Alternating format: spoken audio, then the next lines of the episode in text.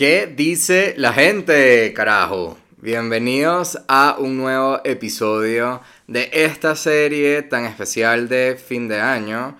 Mi nombre es Andrés Dilingen, soy fundador de la fucking agencia y estoy demasiado emocionado de este episodio porque para mí este año ha sido un año de despedirme de muchos condicionamientos y estructuras y muchas máscaras del deber ser, ¿no?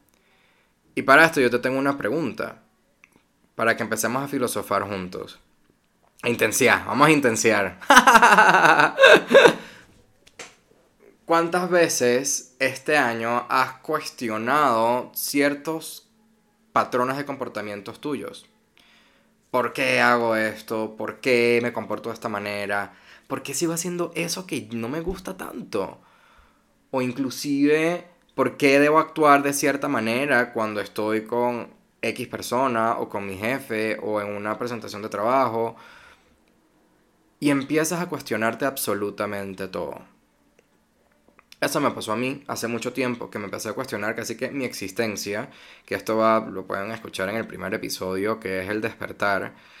Eh, pero básicamente este año, que fue un año donde tuve la oportunidad de ir hacia adentro y explorar mi subconsciente con mucha terapia, psicodélicos, ejercicios de respiración, coaches, en fin. Y a medida que va pasando el tiempo, tú empiezas a pelar como capas de la cebolla, ¿no? Y estos condicionamientos este año los voy a poner, tratar como dividir de varias aristas, ¿no? El primero fue la comida, nutrición, porque como escuchaste en el maquinón, tú tienes que alimentar tu máquina como una máquina. O sea, es como si tuvieras un Lamborghini o un Ferrari. Y eso es nuestro cuerpo. Esa es, es lo que somos nosotros. Y, y más cuando tengo responsabilidades o tenemos responsabilidades de la vida, el trabajo, manejo de clientes, manejo de empresa, familia, relaciones interpersonales, etc. Que uno toca estar bien. Y una de las cosas el primer condicionamiento y estructura que rompí este año fue el tema de la nutrición. O sea, todo el mundo piensa que comer yogur griego es lo máximo, que avena, oatmeal, antes de, ¿cómo se llama esta mierda? La tendencia está de TikTok. Overnight oats, la verga triana. Con tal que, claro, uno tiene un chip condicionado a lo que es ser fit, ¿no? Uno sigue a Sasha, sigue a la otra, al otro, pim pum pam, y empiezas a crear todos estos condicionamientos de, wow, tienes que comer avena, tienes que comer seis veces al día, tienes que hacer tal y tal y tal y tal. Con tal que este año yo decido ir a un médico funcional. Y ese médico funcional básicamente me dijo, hermano, ¿qué coño estás haciendo con tu vida? No tienes necesidad de comer seis veces al día con dos está más que bien, inclusive hasta una. Y yo me decía, ¿what? Y este médico funcional fue muy arrecho y sigue siendo porque me cambió el chip de la manera de nutrirme, ¿no?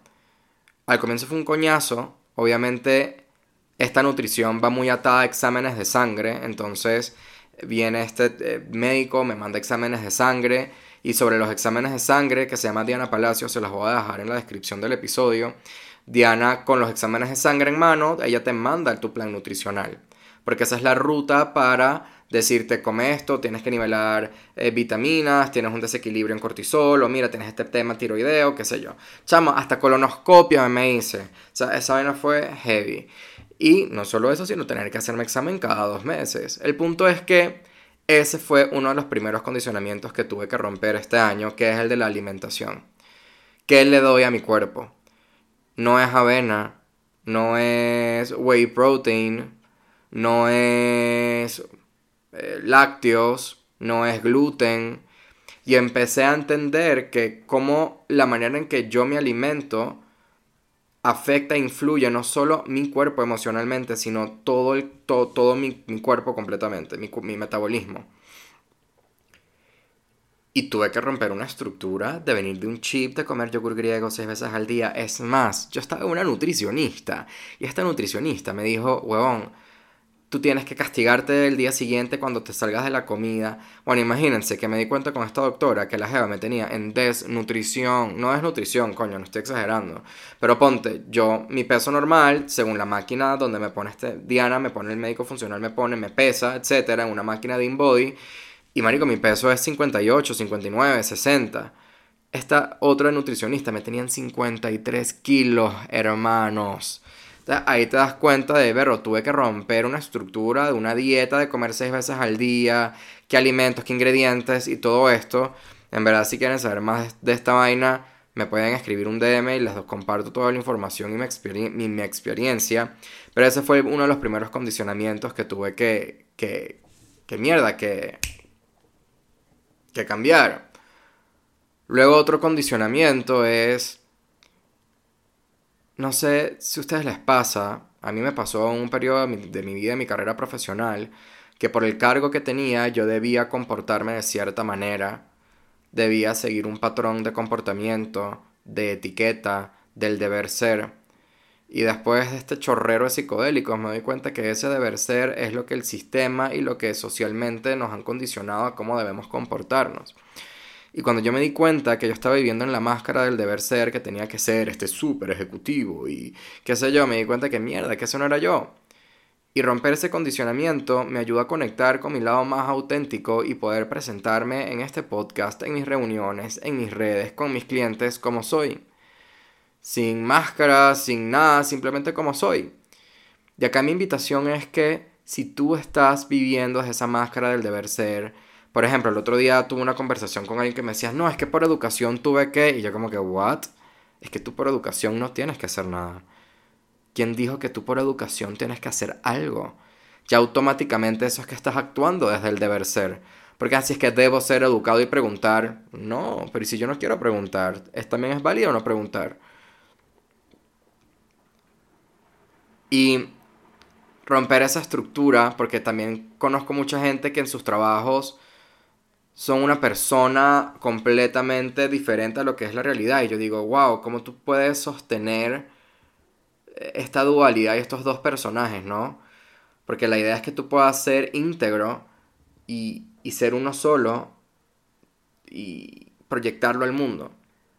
Y qué rico poder vivir desde ese lugar. Yo creo que llegar a hacerlo esa es la parte retadora. Porque a mí, me, fue un chorrero de terapia, libros, vaina, tal, yo no sé qué qué, hasta llegar hasta este punto. Pero siempre se puede dar el primer paso. Y sobre eso vivir una vida mucho más plena. Y luego, más condicionamientos que tuve que romper este año fue el tema de la familia. No sé cómo es tu comportamiento con tu familia, pero usualmente siempre estamos atados a yo debo responsabilizarme por mis papás, yo debo responsabilizarme por tal cosa, y empezamos a asumir tantas responsabilidades que más bien son como una carga en nuestra maleta. Y me acuerdo que cuando me hice una constelación familiar para sanar eh, cierto, ay, aquí voy a, decirlo en verdad sin filtro. Hizo una, hizo, una, hizo una constelación familiar para sanar relación con papá y todo el linaje ancestral de papá.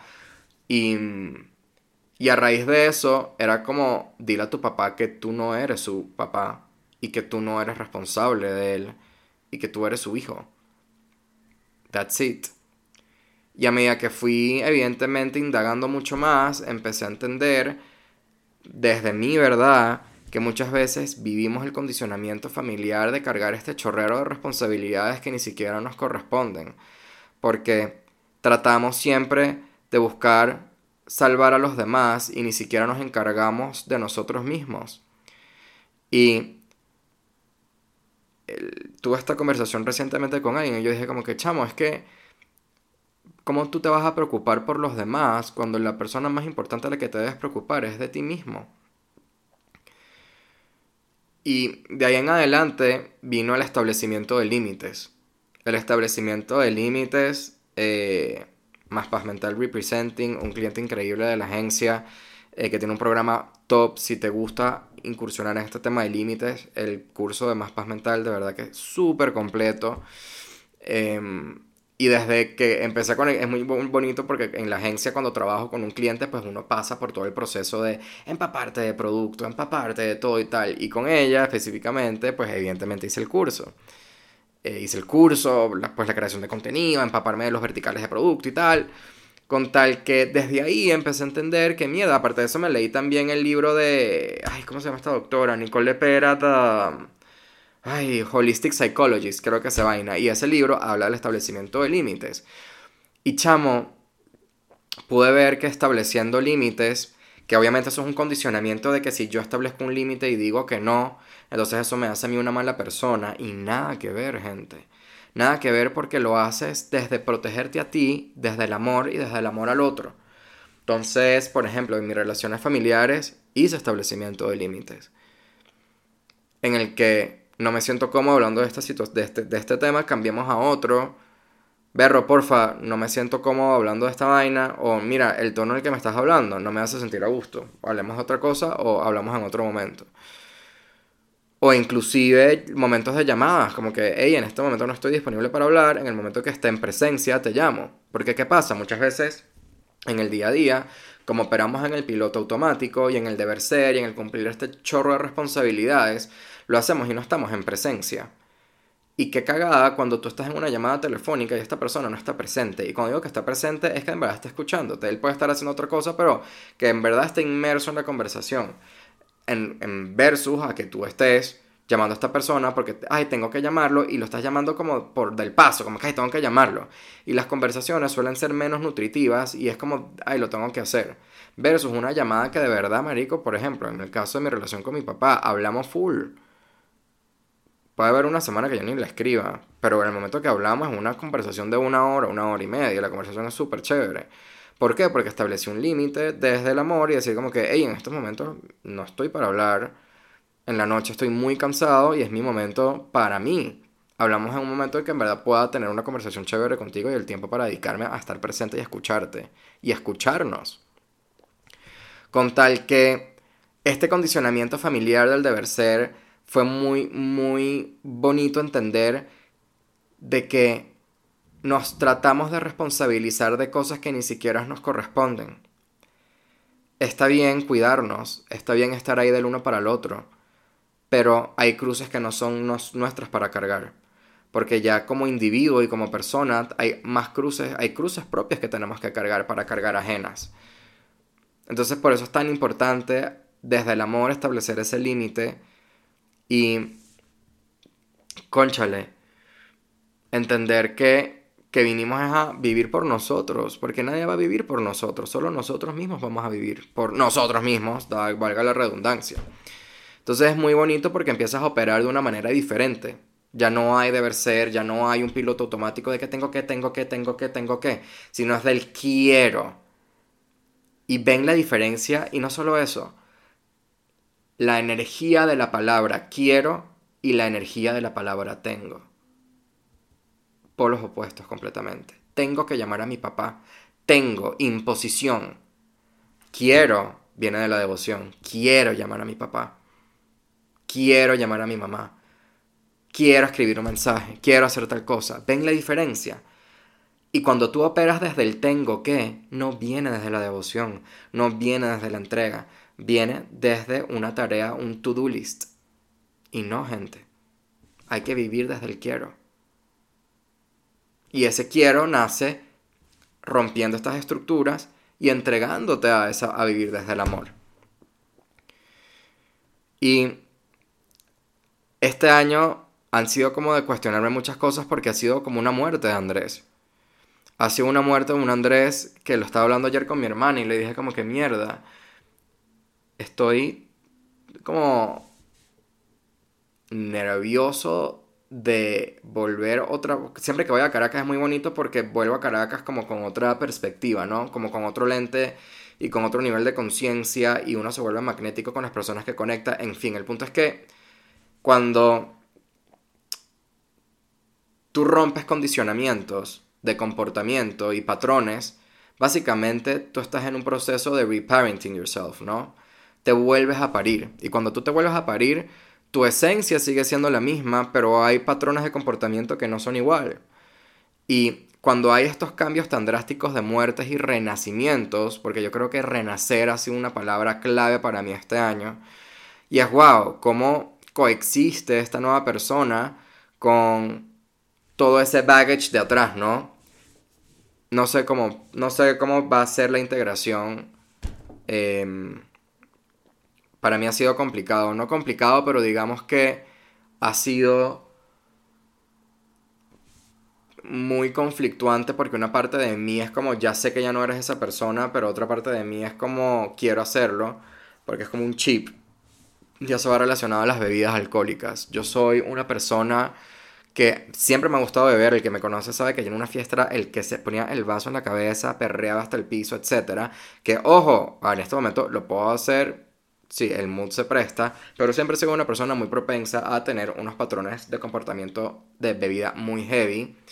Esto me di cuenta en una lectura de tarot que es algo transgeneracional por linaje de papá y por toda la parte masculina de mi familia, algo que he venido yo a sanar y a cortar.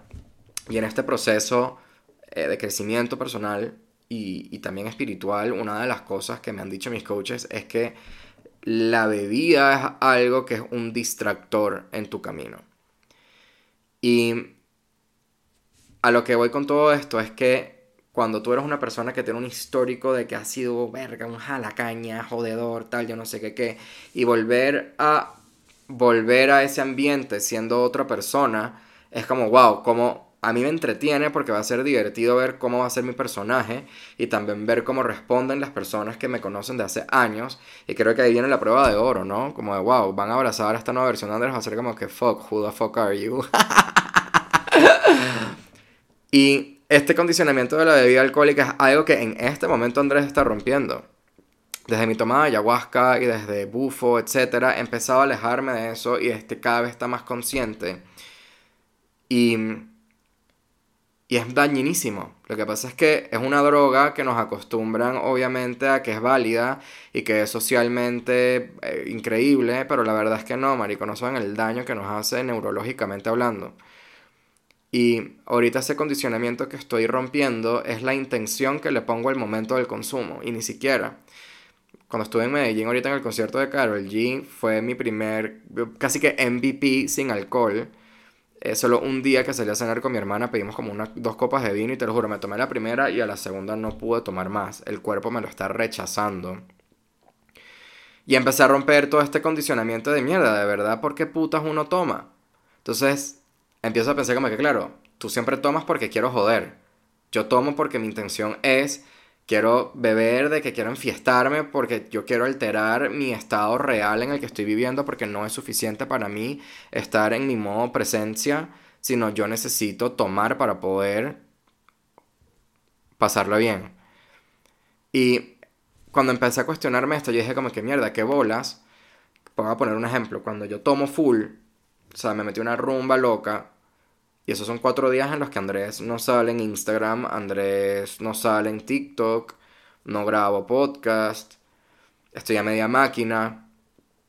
Y yo digo como que, marico, esto es un puto distractor. Porque no, me, me es un distractor porque cada vez que lo hago de esta manera tan inconsciente, llego al punto de que, huevón, está, te está afectando a la persona que eres y la que quieres, te quieres convertir. Y entonces es en esa dualidad, ¿no? Entonces es muy foco lo que romper con ese condicionamiento. Y esa es una de las vainas en la que estoy en este momento. Romper el condicionamiento de la bebida. Porque inclusive hasta mi médica funcional me lo dice, mi terapeuta me lo dice, mis coaches me lo dicen.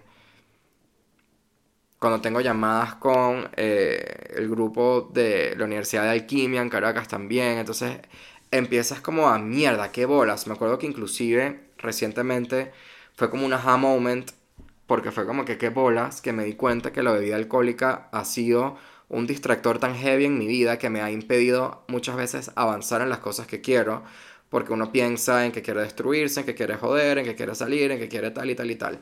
Y uno mira para atrás y yo aprecio demasiado esos momentos porque fueron momentos arrechísimos. O sea, gocé una bola. Pero cuando lo ves ahora con ese level up de conciencia dices, puta qué bola es lo que me ha hecho el alcohol en mis metas, en mis planeaciones, en mis cosas. Entonces, ese condicionamiento es algo que estoy en este momento viviendo y transitando. Creo que, como siempre he dicho, como que los extremos, nada extremos, pero sí cuando entiendes lo que hace eso en tu cuerpo y lo que hace en tu vida vida, en tu vida vida, qué huevón, en tu día a día, obviamente empiezas a verlo desde una óptica diferente y es como que, hey, yo de verdad estoy dispuesto a trasnocharme, enratonarme, sentirme mal el día siguiente, No, porque yo ahorita, Andrés en este momento quiere vitalidad, quiero creatividad, quiero ejercicio, quiero sentirme bien, quiero estar en mi prime, o sea, no quiero estar escoñetado, marico, qué chimbo sentirse mal. Y ahí es cuando se conecta también con los capítulos anteriores, de que uno es su propio saboteador. Uno vive saboteándose a medida de estos condicionamientos y estos deberes seres, todo. Todo esto lleva a que nosotros mismos nos autosaboteamos desde el condicionamiento social, desde los deberes seres, desde las estructuras, y tú me dirás, huevón, ¿cómo rompo una estructura? Y yo, marico, tómate una copa de ayahuasca. en verdad, no puedo estar promoviendo eso. Esto es con mucha responsabilidad, pero la verdad que es una medicina que a mí me ha ayudado a romper esas estructuras del ego, de la mente, del control, etc. Y me ayuda a entender muchas, muchas... cómo coexistir aquí. Y este fue un año para mí de despedir estos condicionamientos. Y estos condicionamientos cuando los empiezas a desmenuzar, cuando empiezas a tener este nivel de conciencia, empiezas a reevaluar muchas cosas de tus relaciones, relaciones comerciales, el trabajo, cómo lideras, cómo gestionas, cómo respondes, cuando sales, si eres tú, si me hago entender, son muchas vainas. Y es muy arrecho cuando tienes la capacidad de poder operar desde la conciencia y no desde el piloto automático. Y que arrecho es poder operar desde el quiero y no el tengo. Eso es libertad. Y para eso vinimos, para ser libres, ¿no? Entonces para mí este año despedirme de todos estos condicionamientos ha sido un renacer, porque ha sido una muerte de Andrés. Una muerte de Andrés que me ha llevado a cambios importantes en mi vida, a romper muchos patrones, patrones de comportamiento que por mucho tiempo llevo anotando en mis hojas que quemo en luna llena, de vainas que quieres dejar ir y lo que sea, siempre han estado ahí. Lo que pasa es que nunca lo he querido soltar por el puto apego. Siempre queremos mantener esos patrones de comportamiento que nos hacen sentir cómodos porque es lo único que conocemos. Y nosotros, por el miedo de probar algo nuevo que sabemos que tenemos que hacerlo, nos aferramos a las viejas costumbres y a los viejos patrones. Y la única forma, gente, es rendirnos. Es aceptar que tenemos que dejar ir esos condicionamientos y esas estructuras que no nos sirven para poder abrir esa puerta a nuevas cosas que de verdad nos pertenecen.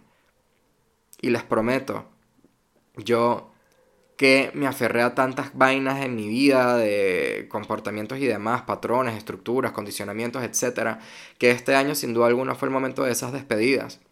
De esas despedidas desde el amor, que no son fáciles porque es una, es una parte de ti que está muriendo. Y es algo que se va, como, es como si te estuvieran quitando un órgano y marico, es duro. Es duro. Lo chévere es que al final es la vaina más gratificante porque es un paso tan grande en tu evolución como persona. Y ese paso no solo te va a abrir grandes puertas a ti, sino también va a ser como una onda expansiva en tu entorno. Y mi invitación es si ya empezaste a cuestionar todos esos condicionamientos, esos deberes seres. Y este episodio te puso a reflexionar, marico. Esto es como la patadita en el culo de ¡Pácata! Dale play. Y ahorita que cierra este año, y con estos episodios que están cargados, marico, de tantas verdades, marico, que te van a expandir full.